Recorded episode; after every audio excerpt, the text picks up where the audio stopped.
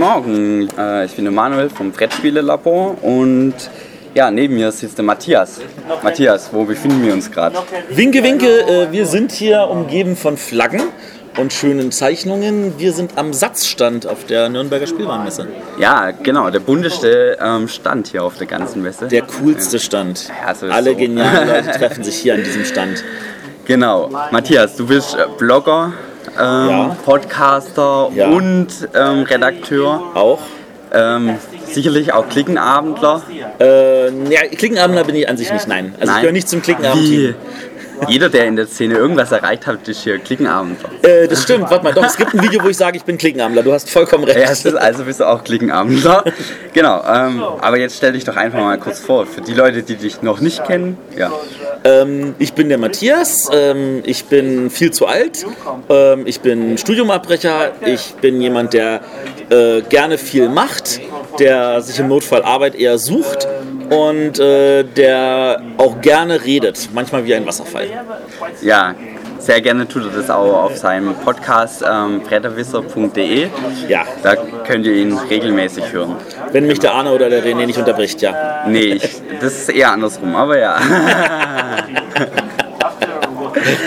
ja, aber heute, ähm, ja, als welche Funktion bist du denn hier auf der Messe?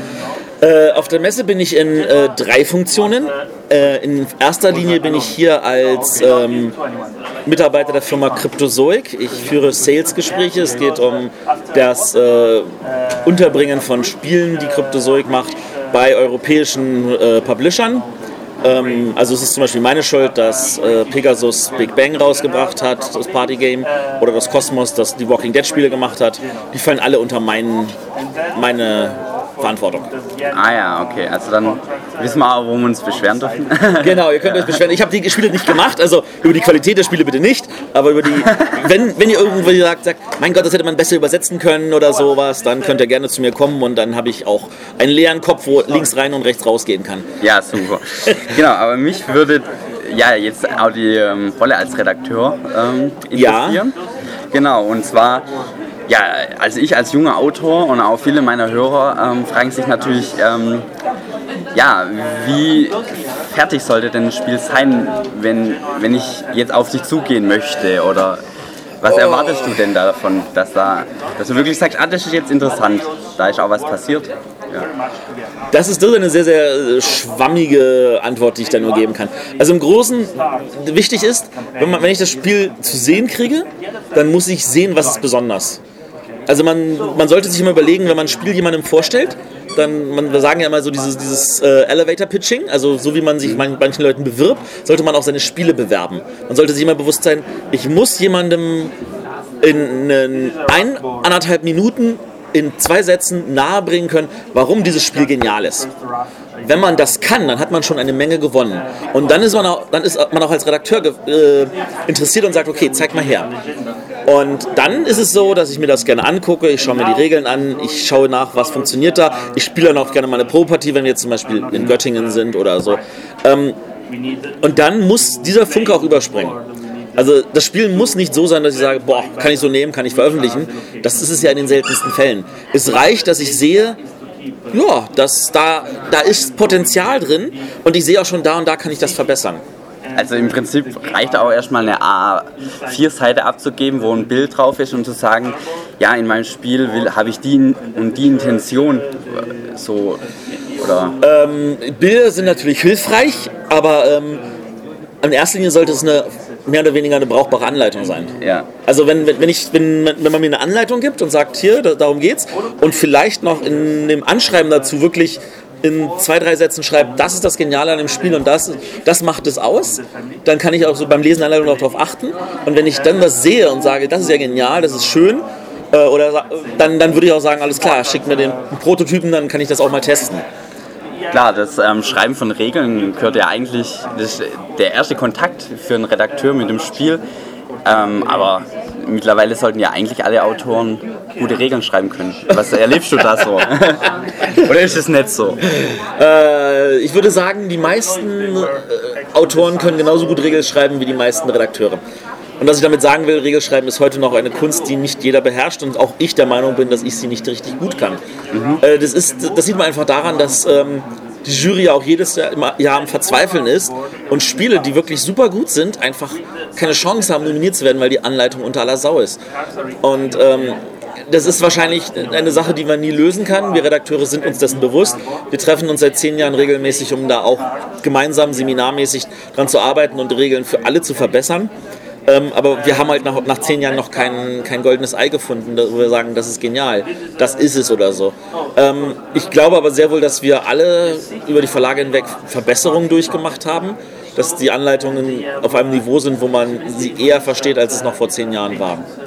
Und für Autoren ist es schon auch so, wenn du eine Anleitung von einem Autor bekommst, die eigentlich nicht lesbar ist, dann legst du das Spiel weg, oder?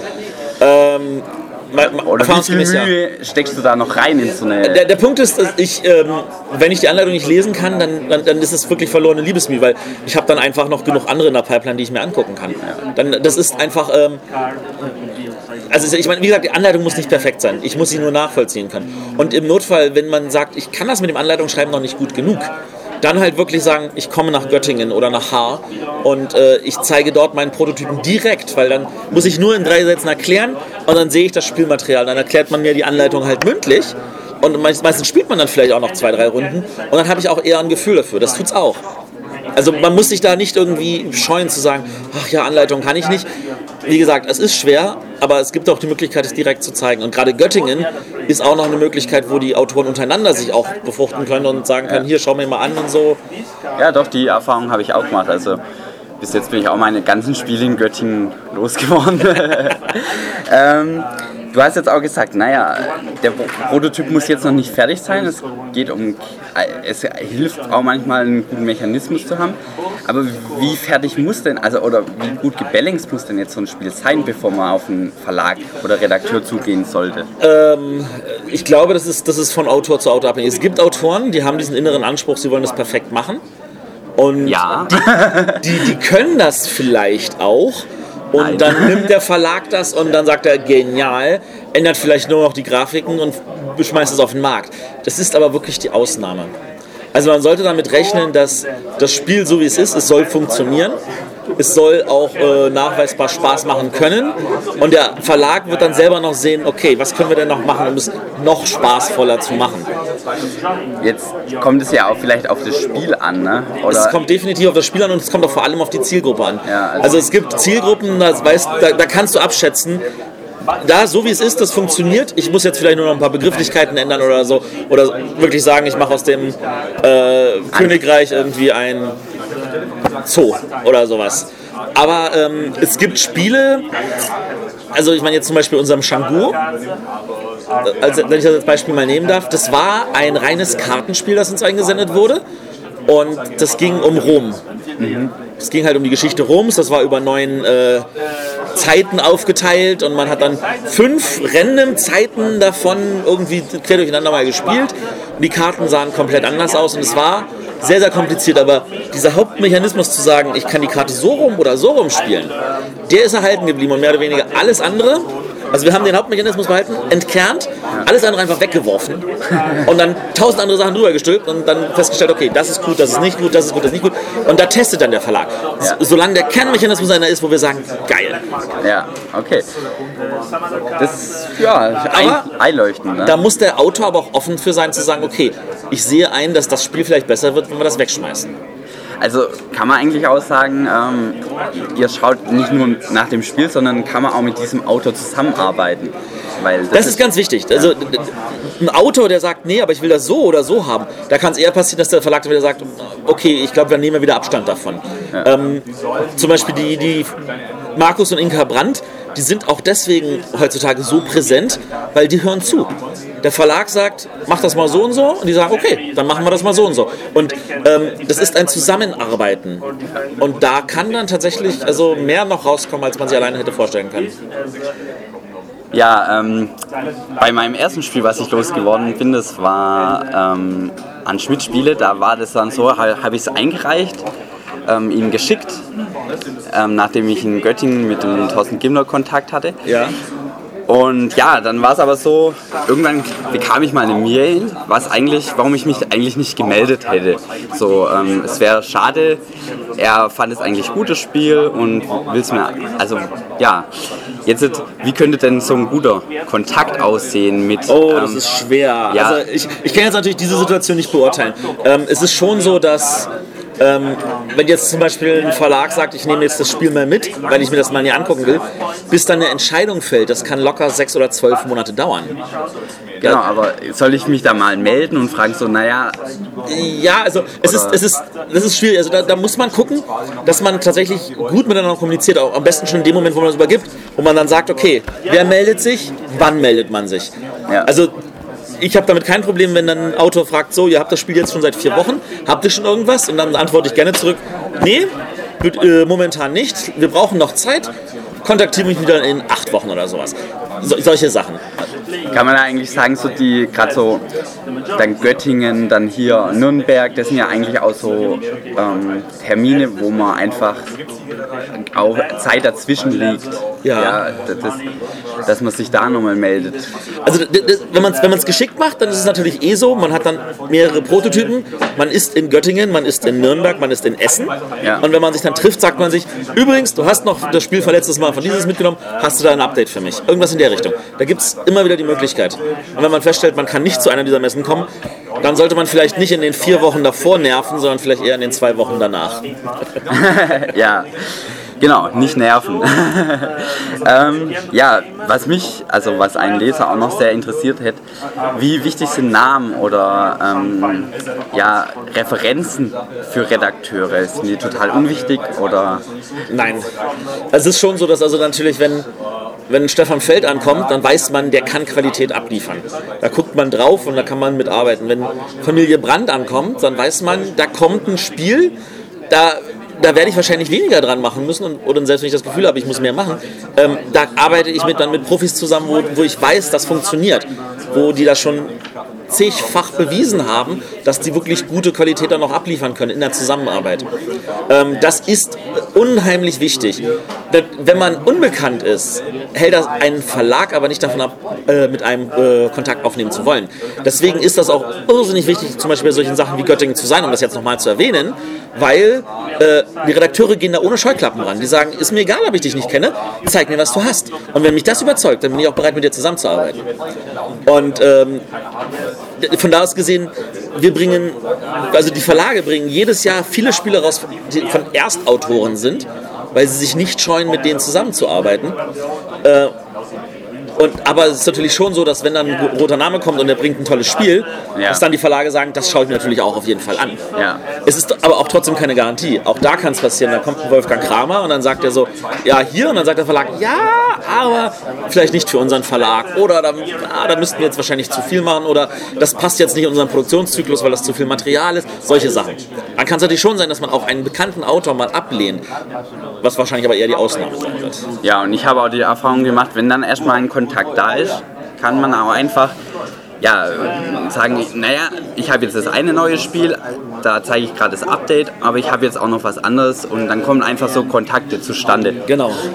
Genau. Von einem ähm, meiner Leser kam noch die Frage, ähm, er hat das Gefühl, dass ähm, Redakteure so beschließen, ähm, ja, dieses Jahr ist Zombie-Thema sehr wichtig, ja, Genau, um das mal wieder aufzugreifen. Und ähm, jetzt suchen wir ein Spiel, wo der Mechanismus besonders gut auf so ein Zombie-Thema passt. Kannst du das bestätigen oder was sind da deine Erfahrungen mit so? Also da kann ich ein ganz eindeutiges Jein sagen. ähm, was wiederum nicht eindeutig ist, aber. es ist, das ist eine Frage vom Verlag. Ja. Also jetzt so ein Verlag wie Ravensburger, Kosmos, Amigo, Schmidt, also die, die richtig großen, die sagen natürlich, okay, wir haben, wir brauchen Kinderspiel für die Kategorie, wir brauchen ein Familienspiel in der Preiskategorie, wir brauchen ein Familienspiel in der Kategorie. Also die haben gewisse Grundsätze, wo sie sagen, wir brauchen für den und den und den Slot jeweils was. Und manchmal ist es so, dass sie auch sagen, da muss dann halt das Thema oder das Thema auch das Thema vielleicht irgendwie vertreten sein. Da ist dann halt ein Fantasy-Spiel dabei, da ist halt ein abstraktes Spiel dabei, da ist halt ein Zwei-Personen-Spiel dabei. Solche Sachen. Ähm, das trifft aber nur auf die ganz großen Verlage zu. Mhm. Die, die meisten Verlage sind ja dann doch kleiner. Und wenn ich sage die meisten, meisten, also selbst Eggert ist ja nur ein Drei-Mann-Verein, sage ich jetzt mal, Ja. Vier-Mann-Verein. Ähm, Wo auch keine Lizenzen verarbeitet da werden auch keine. Lizenzen verarbeitet, genau. Ähm, wenn, du, wenn du dir anguckst, äh, wen fällt mir ein, Spielworks ist ein Ein-Mann-Verlag. Ähm, Ja, dann PD-Verlag. ein, äh, PD-Verlag ist ein Ein-Mann-Verlag, Abacus ist ein Drei-Mann-Verlag. Da sind ganz, ganz viele Verlage, ähm, die sind da völlig offen. Wenn die sagen, das Spiel ist geil, dann wollen sie das haben. Ja. Und dann, dann, dann ist es völlig egal, ob dann wird. Und im Notfall, ich meine, ja, wenn man natürlich sagt, ich habe hier ein Spiel und da ist folgendes Thema drauf und man, der Redakteur stellt fest, naja, mit dem anderen Thema könnte es besser laufen oder das würde uns jetzt besser passen oder da haben wir jetzt vielleicht eher den Sinn, eine gute Grafik dafür im Hinterkopf, wie man das aufbauen kann, weil da vielleicht auch eine gute Werbekampagne passend ist. Dann muss man, sollte man als Autor dafür offen sein. Oder man sollte gutes Argument liefern, warum da genau das Thema das Beste ist. Ja. Wenn ein Spiel vom Thema zum Beispiel aufgebaut wird, dann macht das total Sinn zu sagen, dieses Thema ist wirklich auch so in dem Spiel verknüpft, dass das damit perfekt ist. Ja. Und die meisten Verlage werden sagen, das ist cool, das gefällt uns und werden wahrscheinlich dann an diesem Thema auch so weiter aufbauen und es nicht irgendwie wegwerfen. Ja, also die Erfahrung habe ich auch gemacht. Aber ähm, ja, Martin, wenn du da noch Fragen hast, dann stellst du doch einfach in die Kommentare. Vielleicht, vielleicht findet sich ja noch jemand, der die auch noch anders beantworten würde. Oder Ja, genau. Ähm, ich danke dir. Bitte. Aber vielleicht hast du ja noch einen Tipp oder eine Frage an mich. So als junger No-Name ähm, Spieleautor. also wenn es nach einem Tipp geht, dann lautet die Antwort nicht aufgeben. Ähm, was wichtig ist für viele Autoren, die, die müssen sich bewusst sein, was gibt es auf dem Markt. Also erstens, was bringen die Verlage raus? Ähm, was gibt es schon für Mechanismen? Äh, wenn ich ein Spiel präsentiert kriege, wo ich sage, hey, das kam vor drei Jahren schon bei dem Verlag unter dem Namen raus, das ist identisch, dann brauche ich das nicht sehen. Also ich erwarte, dass Autoren wissen, was ist auf dem Markt, was ist präsent, ähm, was gibt es in der Form schon oder so ähnlich. Ähm, wenn er zu mir kommt und sagt natürlich, ja, dieses Spiel ist schon vor vier Jahren gekommen, aber ich habe folgende geniale Idee und die macht das besser, dann müsste man wahrscheinlich trotzdem noch das Thema austauschen, aber dann ist man für sowas natürlich auch wieder eher offen. Und das Zweite ist, ähm, man soll- man sollte auch wissen, welcher Verlag ist für welches Spiel das Richtige. Also es bringt überhaupt nichts, mit einem schweren sieben Stunden Strategiekracher zu Ravensburger zu gehen. Und genauso wenig bringt es was, mit einem 10 Minuten Stichspiel zu Spielworks zu gehen. Ja, das sollte ja eigentlich ähm, selbstverständlich sein, aber kommt wahrscheinlich Es kommt- öfters vor, als man das. Es kommt immer noch zu oft vor. Ja. ja. Also da kann man eigentlich auch schon zeigen, okay, ich arbeite halbwegs professionell, wenn ich weiß, okay, ähm, Es ist auch zum Beispiel, wenn man, wenn man gerade in Göttingen ist, also man muss ja auch nicht einfach nur hoffen, dass man da irgendwie einen, Autor ab, äh, einen Redakteur abbekommt. Man kann auch mit den Redakteuren Termine für Göttingen vereinbaren. Ja. Und da ist es dann auch nicht, überhaupt nicht schmerzlich, wenn man dann auch anfragt, übrigens, was sucht ihr eigentlich gerade? ja. Und da können die, gerade die großen Verlage können sagen, ja, wir suchen so ein Spiel und so ein Spiel. Und dann kann man gucken, passt irgendeins von meinen Spielen oder habe ich eigentlich im Hinterkopf noch eine Idee, die genau dafür die richtige wäre. Ich fand jetzt auch interessant, dass du gesagt hast, man muss wissen, was der Markt ähm, hat, was, Ja. was, äh, was es gibt. Ähm, weil jetzt die große Größe Rainer Knizia in einem Interview mal gesagt hat, er spielt überhaupt nichts von anderen Autoren. Ja? Weil er will sich nicht beeinflussen lassen. Ne? Ja, äh, fand ich sehr interessant. Ne? Aber Wie, wie, wie formuliere ich es, ohne dass es böse klingt? ähm, also Rainer Knizia ist keiner, der mit seinen Haus äh, Ideen mehr hausieren gehen muss. ja, Es ist so, die Verlage sagen, ich gehe zu Rainer Knizia, weil ich suche etwas, das genau so ist und ich kriege es geliefert. Also Rainer Knizia ist ja nicht mehr Rainer Knizia, sondern ist ja eine Rainer Knizia Ideenschmiede. GmbH. Ja. Da ist, da, ist, da ist einfach ein Team mit dran. Also Ja. nur wenn Rainer Knizia auf der Schachtel steht, ist es nicht er alleine, der das Spiel gemacht hat, sondern wirklich tatsächlich ein Team inzwischen. Und ähm, die können wirklich super tolle Sachen abliefern. Ähm, und sie, aber sie machen halt ganz viele Sachen, die sind einfach mal Auftragsarbeiten und damit sind sie auch schon gut ausgelastet. Und äh, also ein Rainer Knizia muss nicht mit seinen Ideen hausieren gehen. Aus dem Bereich ist er raus. Aber wenn man jetzt mal auf den Markt guckt, wie viele Leute bringen noch Rainer Knizia Sachen raus, die nicht irgendwie ins Skurrile kommen? Ich meine, wenn Ravensburger sagt, wir machen diese Play Smart Reihe, dann, dann nehmen sie natürlich einen Knizia, weil sie genau wissen, der kann mit dem Material umgehen, der hat auch Ideen, was man da Geniales machen kann. und der hat auch die, ähm, ja, die am Ende einfach genug Leute, die das, also wo er weiß, der, Ja. der kann auch innerhalb von einem Jahr so ein Projekt durchziehen. Ja. Oder einem halben. Genau, ja. Also, also da, da, das ist an der Stelle jemand, da geht, auf den greift man für sowas gerne zurück. Aber schau dir an, solche Verlage wie Amigo und Pegasus, wie viele Rainer Knizia Spiele haben sie in den letzten drei Jahren rausgebracht. Dann sieht man, das ist halt einfach an der Stelle was anderes. ja, also es ist einfach auch, er arbeitet ganz anders als Er arbeitet, er ist, er ist tatsächlich ja. komplett losgelöst von allem anderen. Also selbst, Genau. selbst ein Wolfgang Kramer und ein Stefan Feld, die gehen auch rum und sagen, hier, ich habe diese tolle Idee. Rainer Knizia macht das nicht mehr. Ja, also in dem Sinne auch einfach eine ganz andere Vorgehensweise und ja, auch nicht kompatibel für uns jungen Autoren. Überhaupt nicht. Ja. Guckt nicht auf den, den, den. Aber ganz ehrlich, wenn man zum Teil erfolgreich geworden ist in einem Jahrgang, wo 50% der Spiele eh von einem selber sind, da kann man dann auch behaupten, ich kenne das. ja, das stimmt natürlich. Ich danke dir vielmals für dieses Gespräch bitte, bitte. und ja, wir sehen uns dann das nächste. Bist du in Haar? Ich bin in Haar leider nicht, weil das ist wieder zeitgleich mit Cannes. Ich bin in Cannes. Und mit Weilburg? Nee, nicht mit Weilburg. Weilburg ist Nee, drei Wochen nee, danach. stimmt, genau, aber in Cannes. Ja, also die Leute, die nach Cannes gehen, Auch in Cannes gibt es sowas wie Göttingen. Da gibt es abends das Okay. Off, wo Autoren ihre Spiele vorstellen. Einer der Gründe, warum ich auch dahin fahre. aber da muss man Französisch können oder geht das mit Englisch? Das geht mit Englisch. Mein Französisch ist null. Ich komme da zurecht. Das geht mit Englisch. Ähm, da sind im Notfall aber auch Verlage, die nochmal ihre Spiele durch einen öffentlichen Prototest ziehen. Äh, da konnte ich letztes Jahr auch schon Five Tribes ein halbes Jahr vorher spielen, bevor es rauskam. Ähm, also man, man kann schon viel dort erfahren. Das ist aber etwas, wo, wenn die Leute die Wahl haben, geht vielleicht erstmal nach Haar. ja, Das ist, das ist vielleicht der erste Schritt und kann es dann doch schon nochmal etwas skurriler. Aber es, für mich als Redakteur lohnt es sich. Ja. Und ähm, ja, genau, dann bin ich in Weilburg. Das ist für jeden Autor, der mal irgendwas kennenlernen will, das ist, es ist wirklich nochmal was anderes. Das ist so genial. Und jeder, der da war, kann euch bestätigen, das hat sich immer gelohnt.